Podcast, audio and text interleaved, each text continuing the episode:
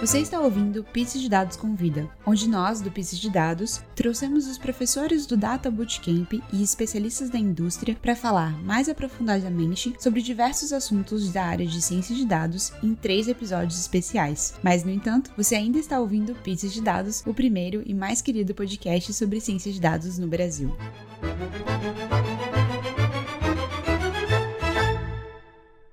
Ok. Ok, bem-vindos a mais um Pizza de Dados. Eu sou a Letícia. Eu sou a Fernanda.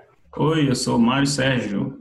Oi, eu sou a Jéssica. Hoje trouxemos os especialistas para falar sobre dados no Covid. Acho que não tem ninguém não falando disso, né? Mas antes da gente começar, pausa para os recadinhos.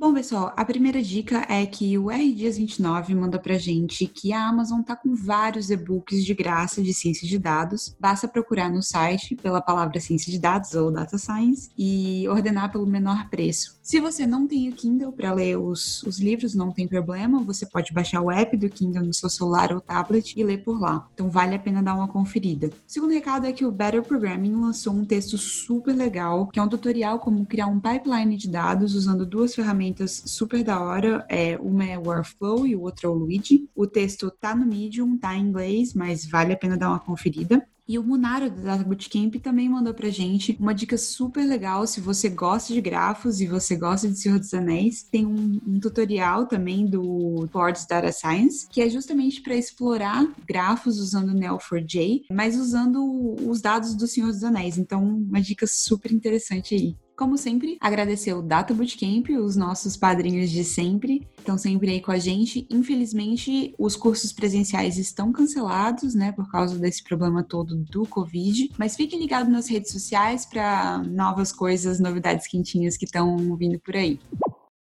Bom, gente, vou começar com o Mário, que é a primeira vez aqui no Pizza de Dados. Mário, fala um pouquinho pra gente quem você é, o que você faz e a sua pizza favorita. Olá, ouvintes do Pizza. Primeiramente, o que eu sou, né? Eu sou um fã, em primeiro lugar, dessas três mulheres aqui que estão comigo, né? Eu estou ah, extremamente feliz de estar aqui participando do Pizza. Letícia Portela, Jéssica Temporal e Fernanda Campanucci. É um desafio para mim em termos de autoestima estar aqui hoje, então espero que, que a gente consiga passar uma mensagem muito legal para todo mundo. Eu sou Mário Sérgio, sou formado em Ciência da Computação, gosto muito aí do, dos trabalhos com comunidade, já participei ativamente das iniciativas da Python Brasil, principalmente em Florianópolis. Uma das coisas mais felizes que eu faço na minha vida é estar junto da comunidade, trabalhando para a inclusão. Atualmente eu trabalho na, na Open Knowledge Brasil junto com a Fernanda. Eu fiz o aniversário de um ano na Open Knowledge agora esse mês e as palminhas estão acontecendo. De longe é o melhor trabalho que eu já fiz na minha vida, é o que mais me empolga. É, eu sei que é um privilégio muito grande, né? Alguém na, nessa humanidade conseguir realmente encontrar um trabalho que a pessoa se identifique tanto assim eu, e eu sou bem feliz por essa sorte. Eu lidero um programa de inovação cívica dentro da, da Open Knowledge, que é um dos programas né, que a Open Knowledge tem, a Fernanda vai explicar de uma forma geral depois para vocês. O programa de inovação cívica tem projetos inclinados para controle social, mobilização civil para ajudar o governo a se tornar mais transparente, abertura de dados, combate à corrupção. A gente tem vários projetos, não só de desenvolvimento de software, como Serenata de Amor, outros projetos que a gente fez também para a área do judiciário, parlamento, mas também a gente tem projetos de gestão de comunidade, né, de criação de rede e realmente de levar esse debate aí de controle social e mobilização para a sociedade civil. Acho que é isso um resumo legal aí. Muito obrigado aí pelo convite beijo. Tudo maravilhoso. Só faltou uma coisa. Qual a sua pizza favorita? Bom, eu esqueci. Fiquei... tô nervoso, gente. Minha primeira vez. É, então, eu gosto... É, eu gosto bastante de pizza calabresa, assim. Eu acho que é, é um clichê, assim, né? Mas é, acho que é simples, assim, e muito, muito saborosa. É uma das pizzas mais, mais voltadas do pizza. É, é a nossa versão brasileira da pizza favorita do Pizza de Dados, que é a pepperoni, né? Bom, muito obrigada por estar aqui, Mário. A gente também está muito feliz de ter trazido vocês dois. Principalmente agora, né, a Fernanda, que está voltando de novo para contar pra gente. Fala para quem não, não te conhece, né, o que você faz, quem você é. E conta um pouquinho pra gente como foi essa mudança de quando você veio para cá da última vez, que você estava trabalhando com o governo de São Paulo e até agora, né? E se você mudou sua pizza favorita?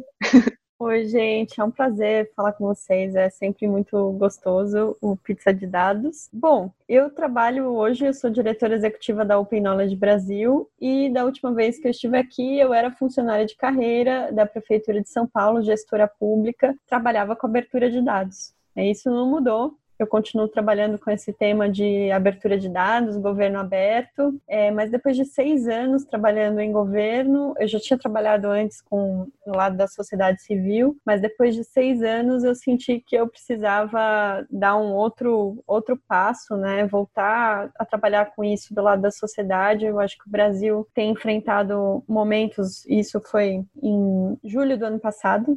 Então, daqui a pouco também vai fazer um ano que eu tô na Open Knowledge. Passa muito rápido, mas a Open Knowledge é uma organização internacional sem fins lucrativos, uma associação. Ela está presente em mais de 60 países em rede, né? E aqui no Brasil é uma organização fundada em 2013 por uma comunidade, é uma comunidade comprometida com a questão do conhecimento livre, dados abertos. Em 2013 2013. O Everton Zanella é um dos fundadores e eles criaram esse movimento aqui no Brasil. Desde então, a Open Knowledge tem trabalhado com vários temas importantes, como controle social, tem a escola de dados que faz formação para ensinar mesmo sociedade civil, jornalistas, pesquisadores, está muito forte em jornalismo de dados, né? E aí, enfim, quando eu já sempre trabalhei com isso, sempre estive com essa missão aí. E quando eu vi que a Opinologist estava trocando de liderança, a Natália Mazotti foi a última diretora executiva, uma grande jornalista de dados, foi para Stanford fazer um fellowship e aí abriram né, essa, essa possibilidade e eu me joguei. Enfim, eu cheguei a pedir exoneração mesmo da, da Prefeitura de São Paulo, enfim, não, não foi Caramba! É, não foi nem licença, foi exoneração mesmo. E claro que se um dia surgir outra coisa bacana para fazer, outra missão para fazer no governo, eu vou, vou fazer, né? Eu gosto muito do setor público, a possibilidade de impacto é muito grande, mas estar em rede, estar com pessoas que estão na mesma causa, estar atuando num tema como esse também me encanta. Então não foi um não foi uma decisão tão difícil, não. Caramba, que legal, que mudança, né? Foi uma, é uma grande mudança. E a Open Knowledge sempre com histórico de mulheres maravilhosas trabalhando lá, né? É, é, um, é uma honra, né? Suceder a Natália foi, foi uma honra. Muito legal. Bom, a gente trouxe vocês aqui porque um dos trabalhos que a, que a Open está fazendo nessa, nessa temporada aí de meio à pandemia é trabalhar a questão dos dados abertos, né? Então, explica um pouquinho para a gente o portal de transparência que vocês criaram e fala o papel desse projeto na sociedade nesse momento tão crítico que a gente está vivendo. Uhum. Bom, tá, é totalmente convergente com a missão da Open Knowledge de trabalhar com, com abertura de dados e claro que a gente não tinha nada planejado, né? Ninguém se planeja para uma coisa assim, mas a gente está ligado no que está acontecendo. Então, quando chegou lá para começo de março, né, que a gente começou a ver as primeiras notícias, as coisas já estavam muito feias na Europa, né, começando a ficar feias nos Estados Unidos, e, e a gente vendo que faltavam dados para acompanhar isso no Brasil. Quando chegou em meados de março, nós publicamos um artigo, publiquei um artigo na, na Knowledge falando que uma, um, uma pandemia como essa exige mais transparência e mais controle social. É nesse momento que a gente precisa de mais transparência. E naquele momento eu listei uma série de pontos que faltavam ao Brasil e o Ministério da Saúde, né, a gente espera que, como um, um governo que, que é um, um, Estado federativo, né, que tome a iniciativa de articular os entes, de estabelecer parâmetros, de ter essa liderança, mas a gente não estava vendo isso acontecer. Não tinha parâmetros mínimos de divulgação, cada estado estava fazendo de um jeito, as metodologias pareciam diferentes. Então, nós entramos nesse debate. Naquele momento, a Defensoria Pública da União viu esse artigo e propôs né, recomendações para o Ministério da Saúde, deu um prazo, isso não foi cumprido. E aí a gente decidiu tomar uma iniciativa que é algo que a sociedade pode fazer, né? Uma tomar um, uma iniciativa e cobrar. A gente em diálogo com jornalistas também, porque a gente tem a nossa escola de dados e a gente tem grupos de discussão e acompanha os jornalistas de dados falando sobre o tema, todo mundo com muita dificuldade de obter dados, dados sobre testes, testes disponíveis, dados, dados que permitem entender o grau de subnotificação, por exemplo, a síndrome respiratória aguda grave, né, que na ausência de testes é um indicador importante para estimar, a gente pode falar mais sobre isso. Enfim, diante de todas esses, essas lacunas, a gente estabeleceu uma espécie de parâmetro, um, um, um índice mesmo, com 13 critérios que levavam em conta conteúdo, sobre esse tipo de dado, né, que eu falei, formato, que a gente sabe que é super importante, tem que estar aberto, tem que estar legível por máquina. E a gente também leva em consideração visualizações que os estados façam para população poder acompanhar, ficar mais acessível, e a granularidade, ou seja, o grau de detalhamento que esses dados têm então, se está no nível, o Ministério da Saúde começou a, a, divulgar diariamente todos os estados de forma agregada. E aí a gente sabe que no Brasil, né, um estado é do tamanho de um país, tem cidades que capitais, enfim, que são tamanho de países, na verdade. E aí a gente precisa de mais granularidade, de ter mais detalhes, e nesse índice que a gente fez, isso também conta e tem um peso maior. Granularidade ganhou um peso 2 e o formato ganhou um peso 3. E aí esse índice é um índice composto, isso gera uma, uma nota. E aí a gente fez a avaliação de todos os estados e do governo federal. E aí o primeiro resultado foi surpreendente. A gente ficou muito preocupado porque 90% dos estados naquele momento não tinham sequer, assim, níveis que vão de opaco, de zero, até um nível alto, 100, e 90% dos estados não estavam nessa faixa nem de bom nem de alto. E então a gente começou a divulgar e refazer essa avaliação semanalmente e tem acompanhado semanalmente. E a gente já está muito satisfeito, contente. Ainda tem muito que fazer, os estados têm muito o que fazer, mas a gente já, já viu que gerou uma mudança importante, porque hoje já estão, no momento que a gente está aqui conversando e gravando, 64% ainda não estão nessa categoria, mas já tem vários estados que abriram microdados, por exemplo. E isso deixa a gente muito feliz, né? Caso a caso, cada registro com nível de bairro, enfim. Então esse indicador ele foi uma proposta, gera um ranking, rankings são muito debatidos, né? O jornalismo curte muito um ranking e os estados também, né, querem estar tá bem, querem estar tá lá em cima, querem mostrar serviço, então isso gerou uma, uma corrida virtuosa, uma competição virtuosa pelo, pela transparência. Muito legal.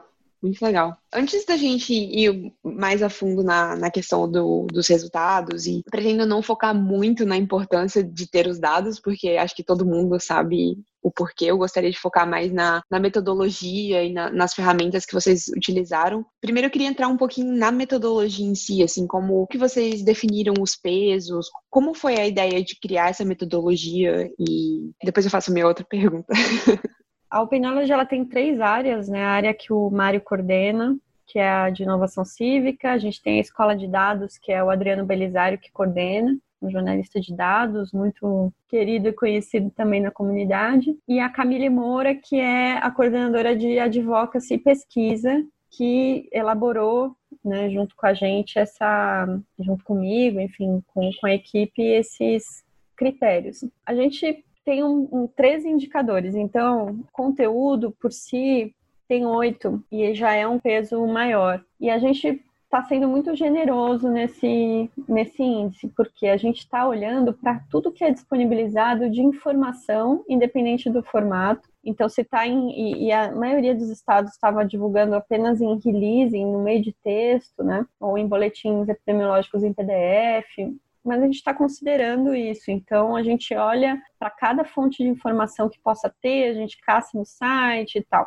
Mas a gente quis valorizar muito a dimensão de formato, porque apesar de ser importante divulgar informação, se divulga num formato é, inacessível, todo mundo aqui que ouve o Pizza sabe bem, não há muito o que fazer. A granularidade é a mesma coisa. Eu queria que você desse uma explicadinha para quem não entende muito o que, que é, o que, que vocês consideram como granularidade. Então, granularidade é o nível de detalhamento que o dado pode ter. Então, o mínimo que é aceitável, o ponto vai de 0 a 1. Um. Pode ser 0, meio ou 1, um, e o meio é parcial. Se está no nível do Estado, o Estado está divulgando, olha, é, a gente tem 500 casos confirmados. Isso é para o Estado. Né? Então, isso não, não pontua nesse critério. Se está falando, a gente tem 200 casos na cidade de, de São Paulo, 300 casos na cidade de Guarulhos, ele já está dando um nível de detalhamento maior na localização. Então ele está dando, ele está apontando meio ponto no nível de detalhamento, né? Se for um microdado, que ele pontua um ponto nessa nesse critério, um dos critérios de granularidade, é que ele está falando cada linha da base de dados é um registro. Então, no caso de São Paulo, por exemplo, se tivesse 500 casos, né, tem muito mais, cada linha vai ser um registro, um caso. Então, este caso era uma mulher com a idade tal, é, ou a faixa etária, que ela teve o caso confirmado no dia tal. Então, tem estados que já estão divulgando microdados, por exemplo, Espírito Santo, que cada linha da, da base deles tem 27 variáveis, 27 colunas, Caramba. indicando um atributo daquele caso praticamente todos esses que a gente pede. Tem inclusive sintomas, é, comorbidades, o bairro. Então, isso ajuda muito a fazer análises, né? Pontua, então, nesse, né, nesse caso, o critério do microdado. E isso a gente tem valorizado, né? O peso, o peso daí é, é importante. Então, o Espírito Santo saiu na frente. Ele foi no último índice, na verdade, ele foi do penúltimo lugar para o segundo lugar depois de abrir essa base de dados. Foi uma subida meteórica aí que o estado fez em uma semana, o que Caramba. prova é, então, isso entra no, no, na questão de como que a gente decidiu fazer ciência, né? A gente está, inclusive, vai nos próximos dias fazer uma espécie de consulta para especialistas, para jornalistas, para, enfim, quem quiser participar de o que, que pode melhorar nesse índice, é, porque isso daí era, era realmente o básico. É o que a gente, pelo acompanhamento do debate público, a gente considerou básico, porque realmente não, se um estado consegue passar do penúltimo lugar para o segundo em, em uma semana, né, em duas semanas, é porque o dado está ali, precisa de uma certa empurrãozinho. É, é, um empurrãozinho, a gente chama de vontade política, né? De, de colocar no ar. No caso de São Paulo foi o contrário caso de São Paulo, ele, começou a divulgar um boletim epidemiológico que era mais detalhado, deixou de publicar esse boletim e caiu posições no, no, ranking. Então a gente fala assim, tem uma dimensão técnica, os estados pode ser mais difícil, mas tem uma dimensão política também que é a disposição de, de fornecer esses dados. E aí o, o, índice ele tenta chegar num ponto, num equilíbrio ali de não, não estabelecer nada impossível, porque tanto eu quanto a Camille viemos de setor público, a gente sabe como como, como as coisas acontecem, os bastidores e tal, mas ao mesmo tempo a sociedade tem o direito de saber. Então a gente está tentando chegar nesse equilíbrio do que é possível versus o que está sendo realmente aberto, pode ser realmente aberto. Né? E esses dados todos são a níveis estaduais, né? Mas aí a minha pergunta fica mais na questão técnica de como vocês capturaram esses dados. Vocês fizeram crawlers? Vocês têm contatinhos no, nos governos para poder pedir para passarem os dados? Você falou também que vocês olham bastante fontes, né? Tipo, fontes diferentes para cada estado. Então, como é que ficou tudo isso, né? Porque eu lembro na época que eu trabalhava com crawler, é que, por exemplo, tinha muita diferença entre sites, ficar mantendo isso atualizado dá um certo trabalho. Então,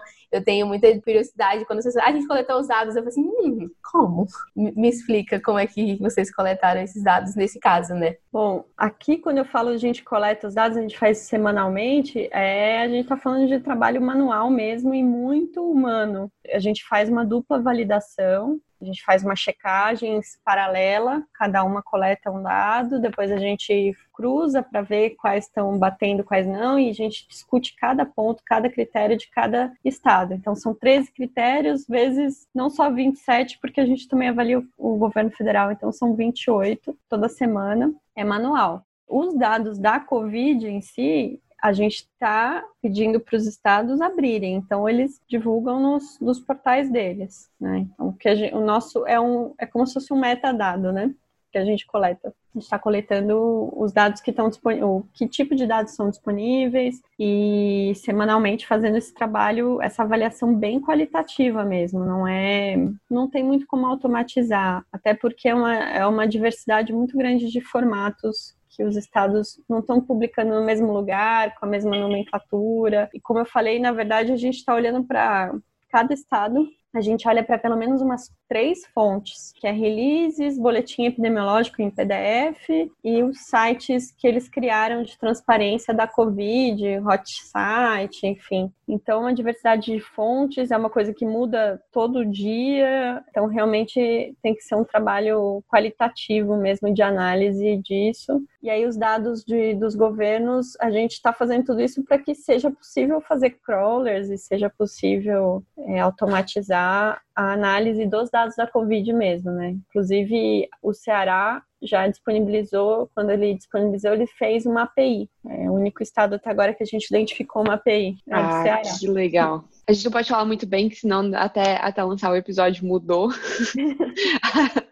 Aí vai que, vai que foi para pior, né? Tomara que não. Não, é que assim, a gente está acompanhando cada saga dos estados. É muito legal de ver que tem gente, muito servidor comprometido dentro do, dos estados, né? E no Ceará, eles tinham uma, um sistema. O Ceará é um caso interessante porque eles já estavam abrindo informação sobre o SUS desde o ano passado. É o Integra SUS, né? Então eles já estavam num esforço para abrir dados. Você precisa fazer um esforço de gestão estratégica desses dados, uns melhorar os fluxos, processos tal. E aí, então, para eles foi um pouco mais fácil de fazer isso, e, só que eles estavam fazendo com outro, outro painel. E aí a gente avaliou esse primeiro painel.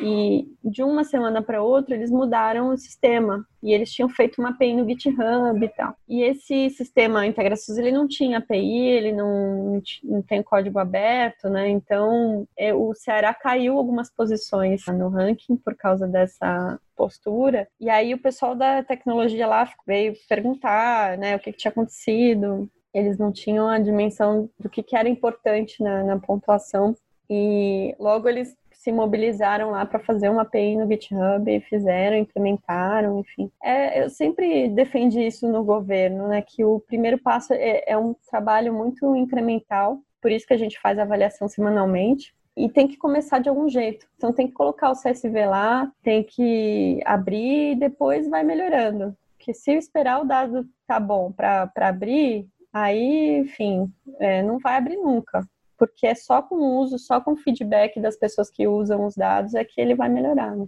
Um passinho todo dia, né? O perfeito é inimigo do feito, né? Aquele ditado.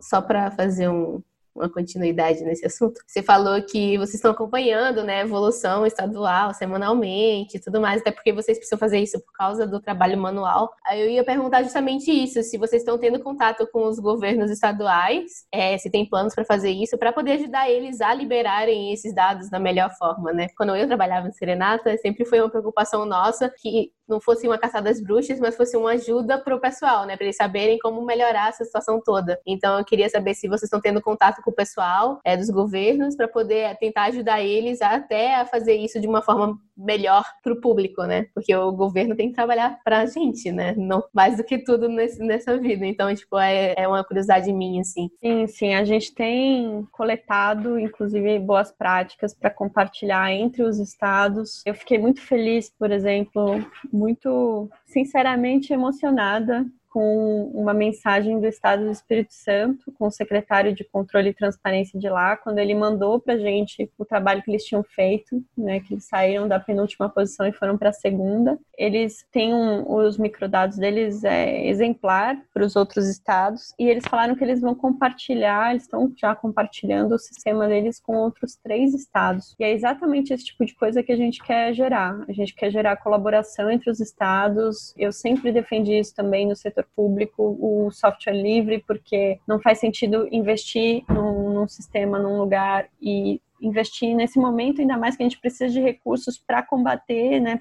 para a saúde em si, para os hospitais, a gente ficar gastando com software em, em, todos os estados. E aí, enfim, a gente vai, a gente tem ajudado, a gente tem apoiado o, os estados nesse diálogo. Tem lá no nosso site um banner enorme, gestores precisam de ajuda, entrem em contato, e a gente espera que, que isso possa servir também para as cidades, né, para os municípios ganhar escala. É, isso era justamente uma coisa que eu ia perguntar, assim, se vocês estão pensando em expandir isso para, bom, acho que sendo um trabalho manual e super detalhado, acho que deve ficar bem inviável ir para todas as cidades. Mas se vocês pensam em alguma metodologia menos manual que consiga ir nesse nível, ou não, por enquanto?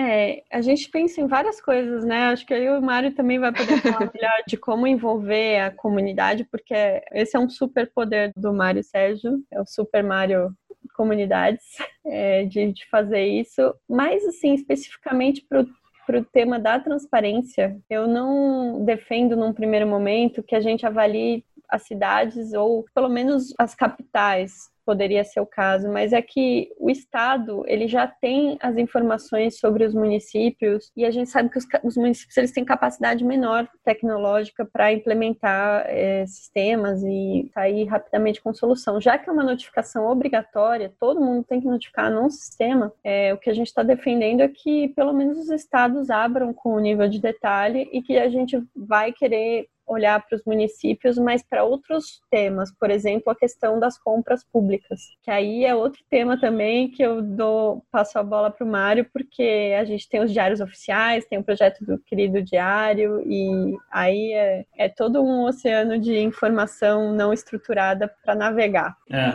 eu ia até fazer um comentário a respeito do diálogo né, que a Jéssica puxou com relação a não caça às bruxas, né, e ao diálogo amplo com o governo. Eu tenho percebido também também, é, indo, indo ao encontro que a Fernanda falou com a, como o Brasil é heterogêneo, né? como, como os estados são diferentes, a diferença técnica de cada estado, da imprensa local. Eu me lembro que ano passado eu estive no CODA, né, que é um evento de jornalismo de dados da, da Open Knowledge, e aí eu, dentro do, do universo de jornalismo, eu entendi um pouco ali o papel da imprensa local, e eu tenho percebido como são distintas os, as interações que, que as imprensas locais têm tido com esse nosso projeto. Tem imprensa local que não propaga não, não parece importante essa informação de transparência, enquanto outras imprensas locais, até com o Estado indo bem, eles sempre colocam o Estado melhorou em transparência, mas sempre dá aquela cutucada, assim, então, é, e a gente sabe que nesses projetos de sociedade civil a importância que a imprensa ganha, né, para a gente realmente o, o eixo da, da, imprensa é muito importante, a gente também consegue perceber essa diferença nos estados e também no, no diálogo.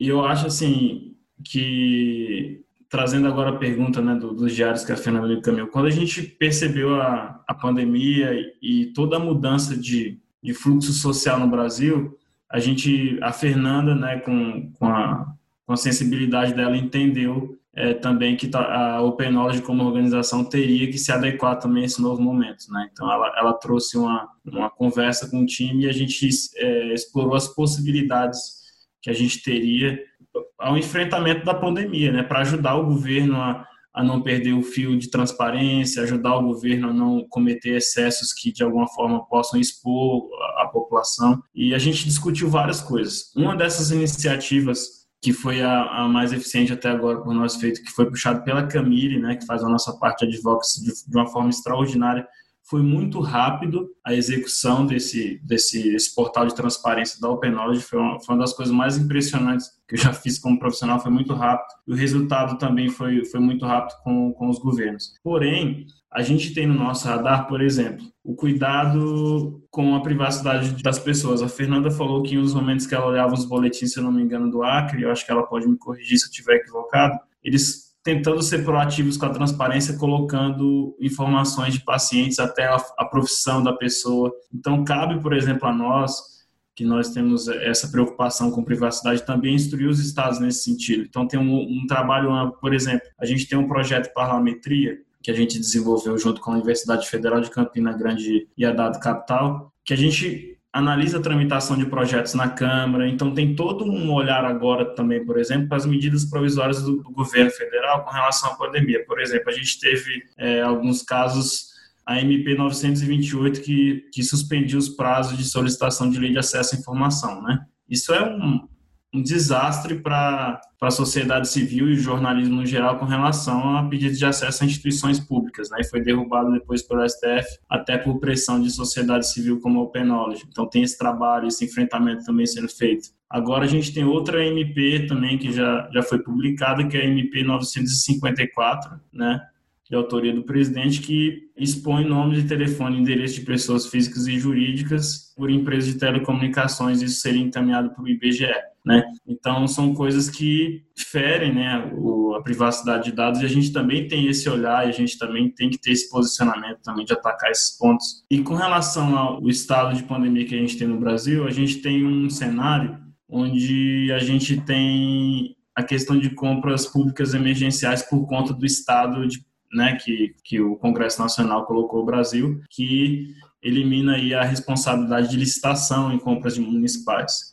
Isso vai de encontro a um projeto que a Open Knowledge tem, né, que foi inclusive aí uma ideia dos cofundadores aí que a Jéssica faz parte da Operação Serenata de Amor, é um projeto que já tinha a visão de abrir e tornar público as informações dos diários oficiais municipais, que é um desafio grandioso, né?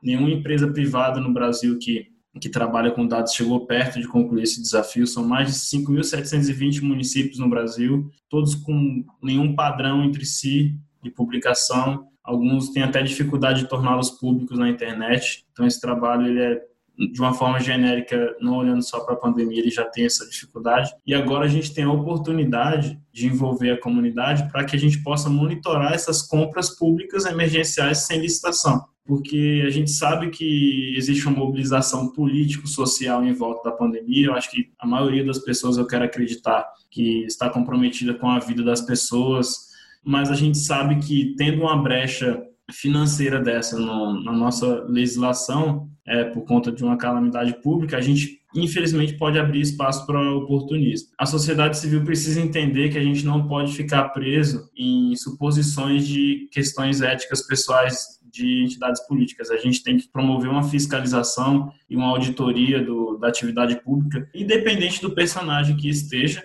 na gestão né, de qualquer município. Então, existe é, esse projeto, né, a gente tem o projeto dos diários oficiais, e de alguma forma agora a gente precisa, junto com a comunidade, entender como é que a gente pode direcionar ali a classificação para identificar nos diários com padrões de, de, de palavras compras emergenciais e, e tentar identificar depois com os dados que a gente tem até aberto ali no Brasil aí de sócios de empresa, quem são essas empresas que estão prestando serviço, tentar fazer um, um, um gráfico, né? Então a gente tem todas essas essas possibilidades e projetos que a Open Knowledge já tinha, tanto lá quando eu citei a questão do parlamento, que a gente já consegue ter um olhar ali para o perfil dos parlamentares e, e como estão tramitando as, as MPs nesse período. E a gente também tem a possibilidade também de monitorar essas compras que em muitos casos a gente vai ter um resultado depois de eventualmente de algum ato de corrupção ou de, de conflitos de interesse, né, nesse, nesse processo. A gente tem conversado com algumas empresas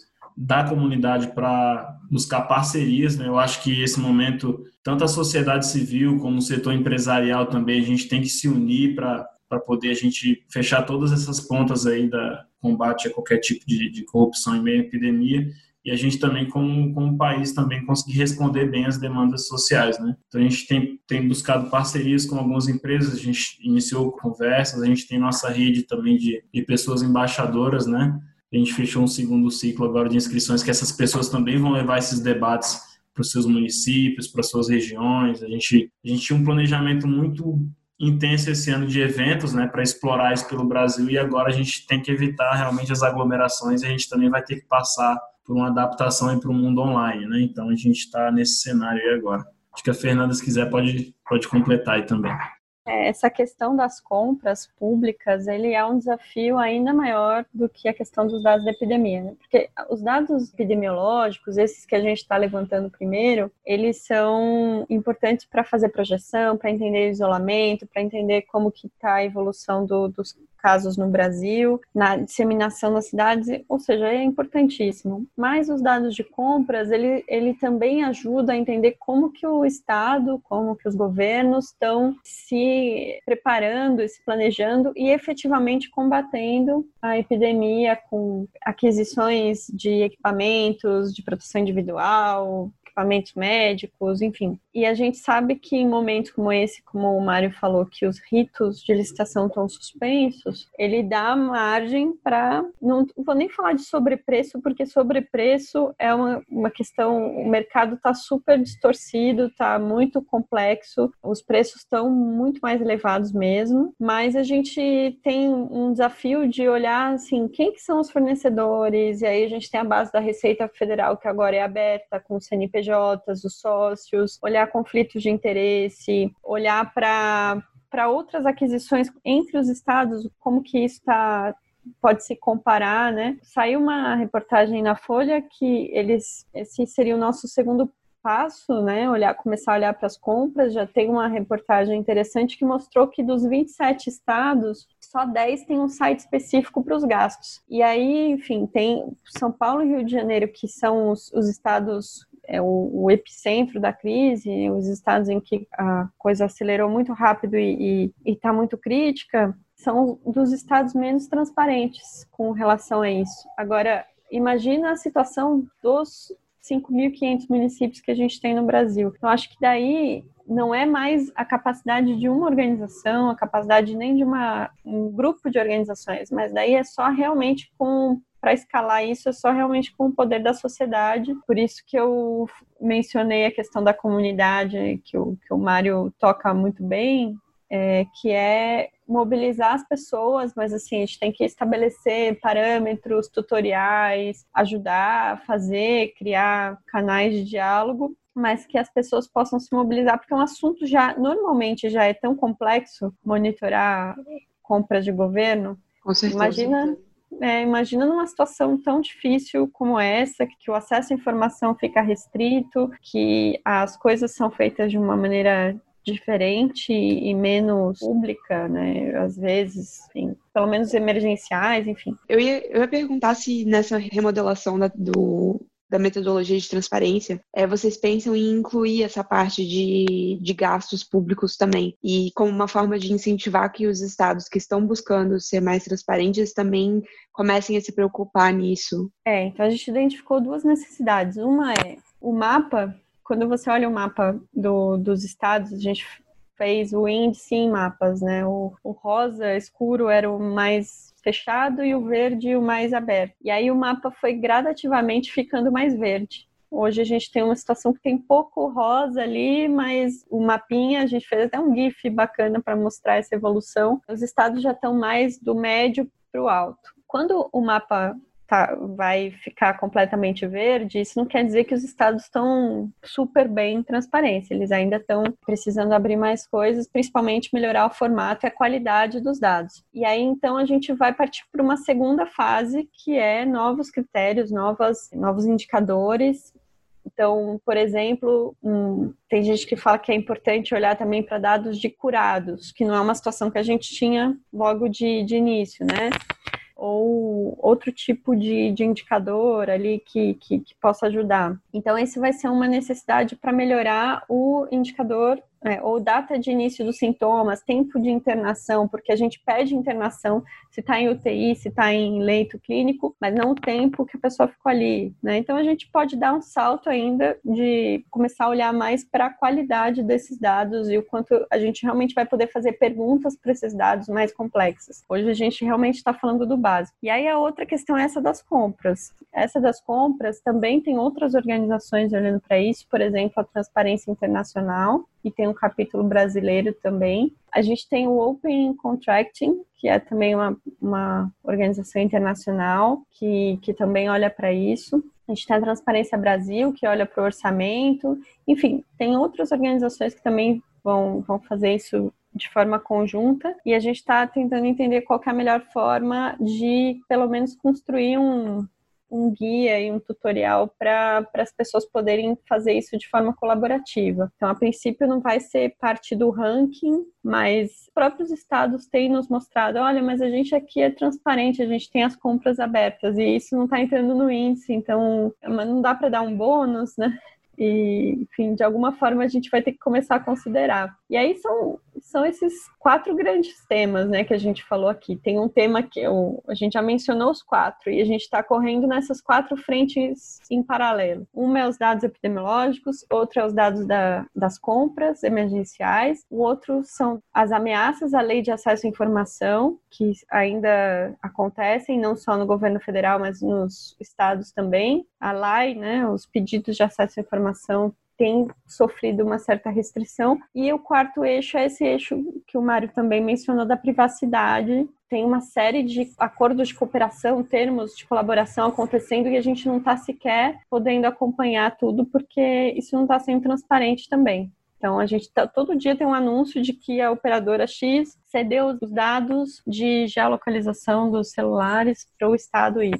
Uma empresa de dados de localização, que é aqueles, aquelas empresas que usam dados do, dos aplicativos né, que, que a gente tem instalado e que usam isso para vender para publicidade. Então, fazendo parcerias, já falaram que já tem parceria com mais de 20 estados. E a gente não sabe quais são esses termos, se os dados são anonimizados, se se tem data para acabar, enfim, uma série de precauções que para tratamento dos dados pessoais que a gente não sabe se estão sendo tomadas. Então são quatro frentes simultâneas, complexas, que a gente está tentando lidar aí todo ao mesmo tempo. Eu queria aproveitar para voltar num ponto que o Mário tocou, que também foi bem impressionante para mim quando eu vi que o portal estava no ar, é que ele falou assim: "Nossa, foi muito rápido, né, a ação da Open Knowledge para colocar esse portal no ar". E como sabemos bem, coletar dados, fazer alguma um projeto que seja aberto para o público e conseguir colocar isso no ar, tipo, é rápido, é sempre um desafio, né? E aí eu queria saber de vocês quais foram as tecnologias que vocês usaram para colocar o portal no ar, tipo, o que, que a gente usou para fazer o, gráfico que vocês têm lá que está colorido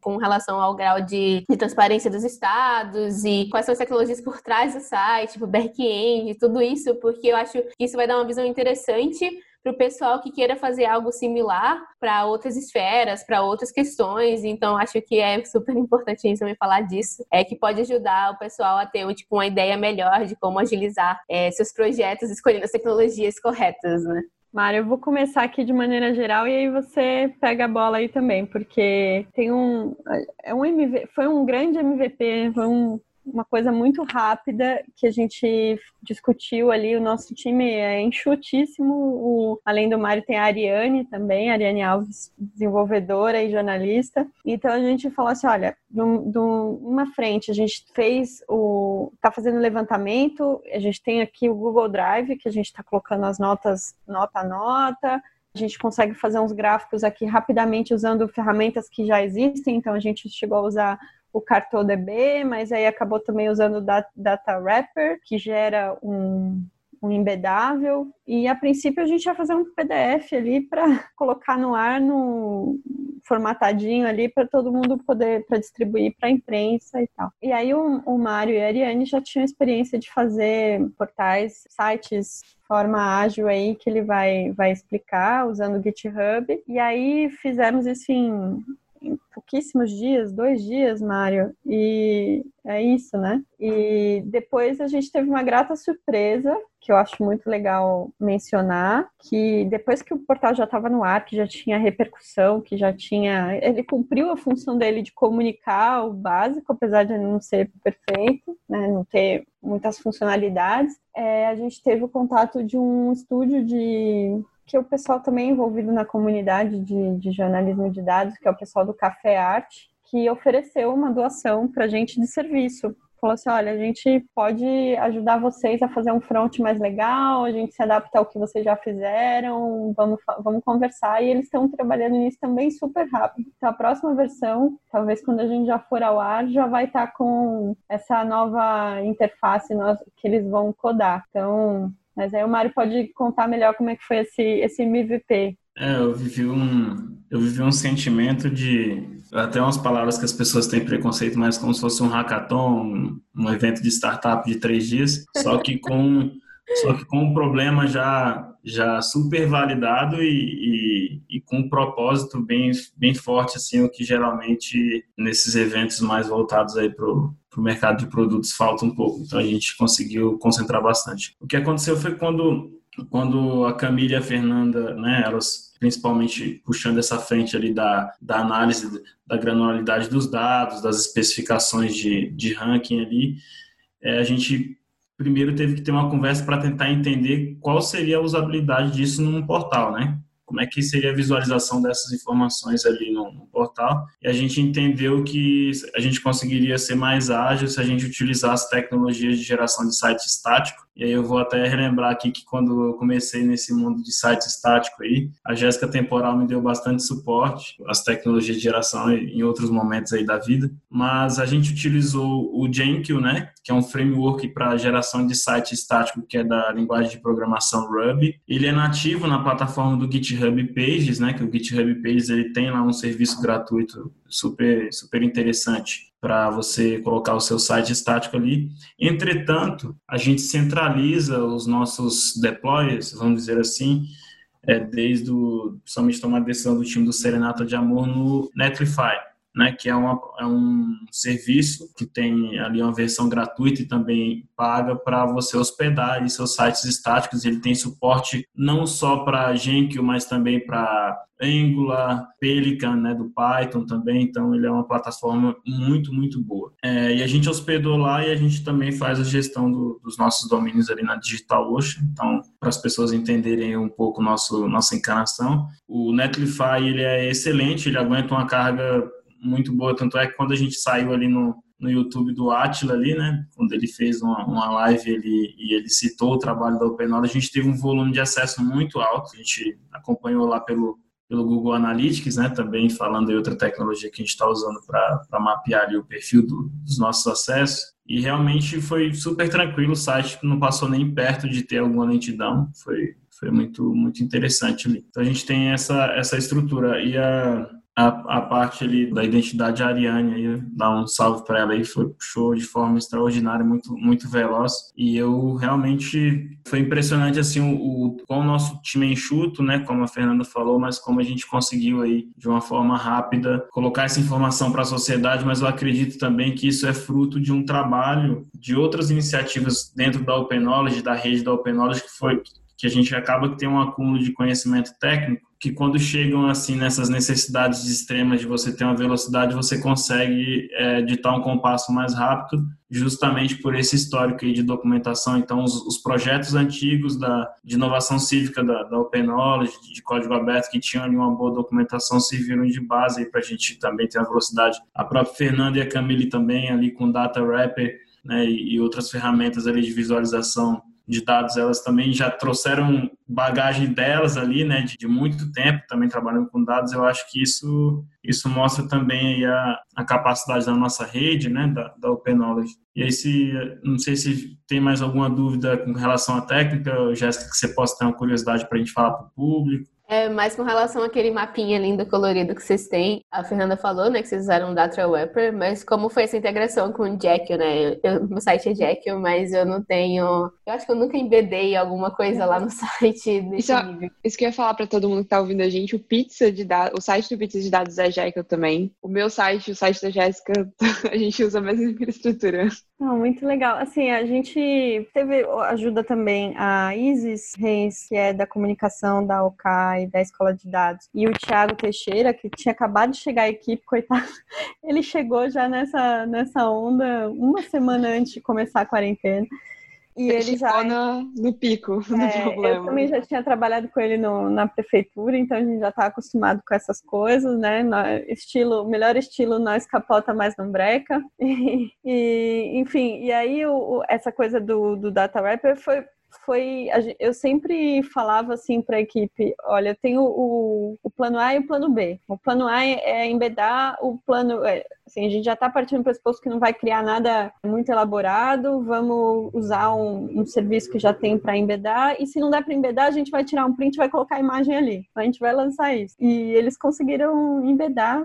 É, o Mário pode falar isso, mas é tranquilo. Mas uma coisa que eu acho legal de falar também, já que a gente está falando de equipe remota, de trabalho em quarentena, a Open já trabalhava em, de forma remota, a gente não tem sede física, tá cada um num canto. Então, nesse momento, a gente também já não. Claro que a gente tem uma ruptura, assim, da vida das pessoas, é muito mais difícil trabalhar remoto quando você está em quarentena mesmo, você não pode sair.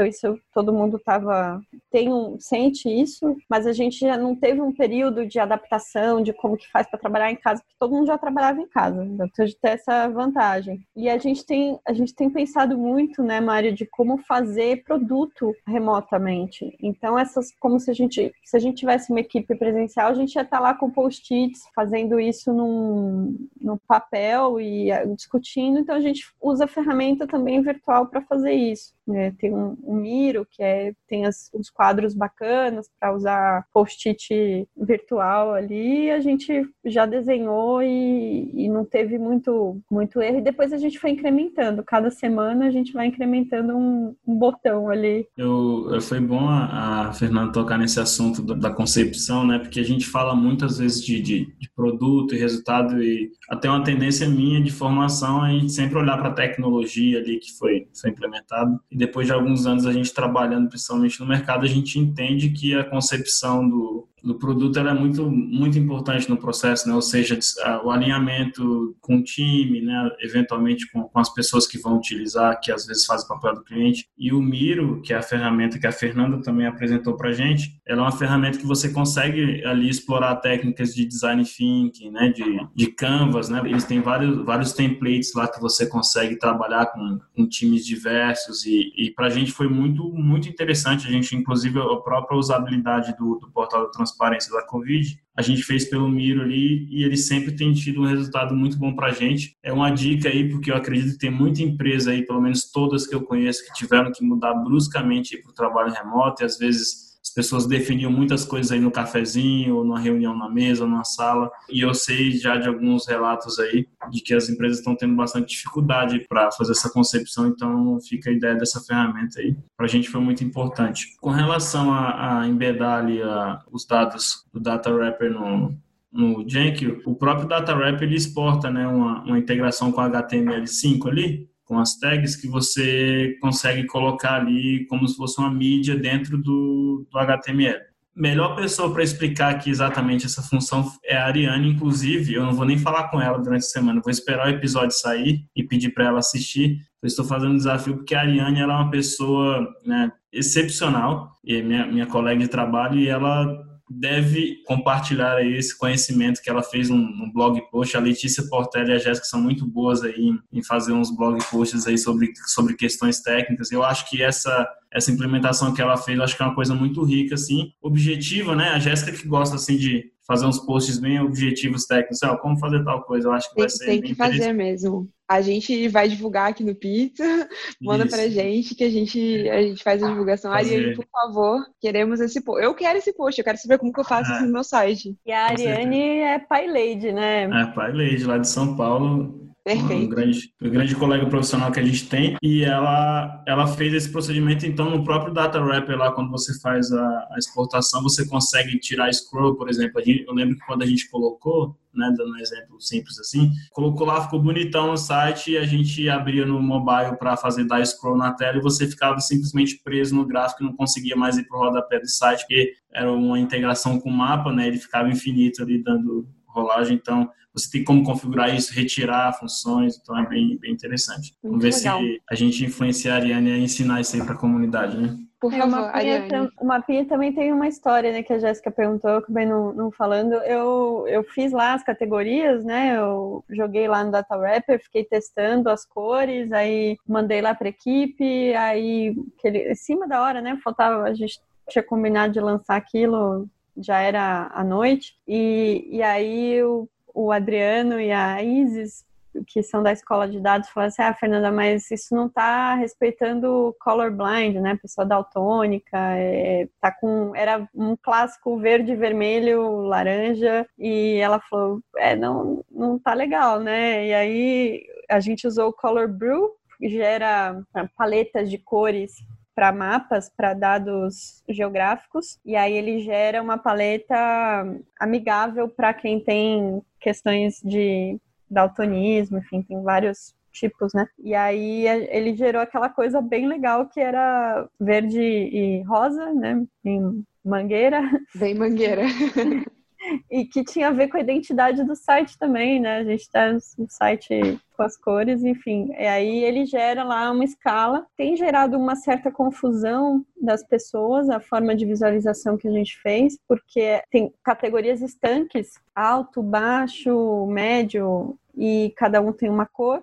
Só que o Data Wrapper ele faz uma escala, uma gradação entre os níveis. Então, se você tá com zero, ele fica aquele pink forte. Se você tá com 19, quando vai mudar de categoria, já é um rosa mais fraco. Então, isso confunde um pouco as pessoas, né? Porque ele vai, ele vai fazendo essa gradação, mas a gente, enfim, o pessoal da, da Café Arte que vai reformular é especialista em visualização de dados, estão dando uma olhada nisso aí. Mas a, gente, a limitação da, da ferramenta, a gente faz ali o que, que dá. Muito, muito, muito legal. Obrigada também pro pessoal da Café Arte. Acho muito legal que eles estão ajudando. A gente vai deixar no post do episódio, podcast.pizzasdedado.com, o e-mail, o contato, não sei, alguma coisa do pessoal aqui da Fernanda e do Mário. E se você tem uma empresa, se você é uma pessoa que quer ajudar, você entra em contato e ajuda essa iniciativa muito legal que a gente precisa mais disso, né? Bom, pessoal, era isso. Infelizmente, a gente vai ter que ficar por aqui por hoje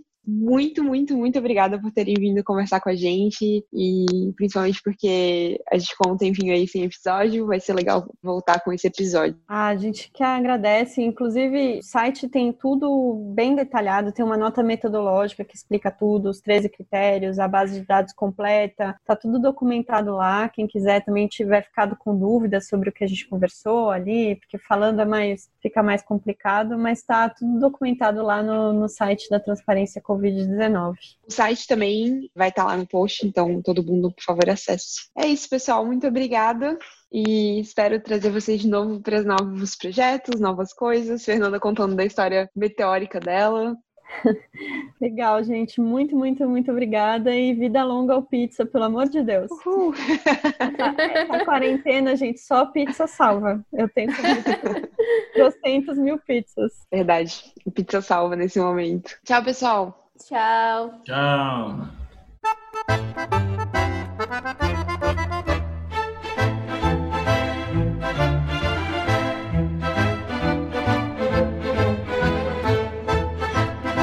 Você acabou de ouvir mais um Pizza de Dados. Você pode encontrar mais episódios no iTunes ou em seu agregador favorito. E nos seguir no Twitter em arroba pizza de dados para mais novidades quentinhas. Tchau!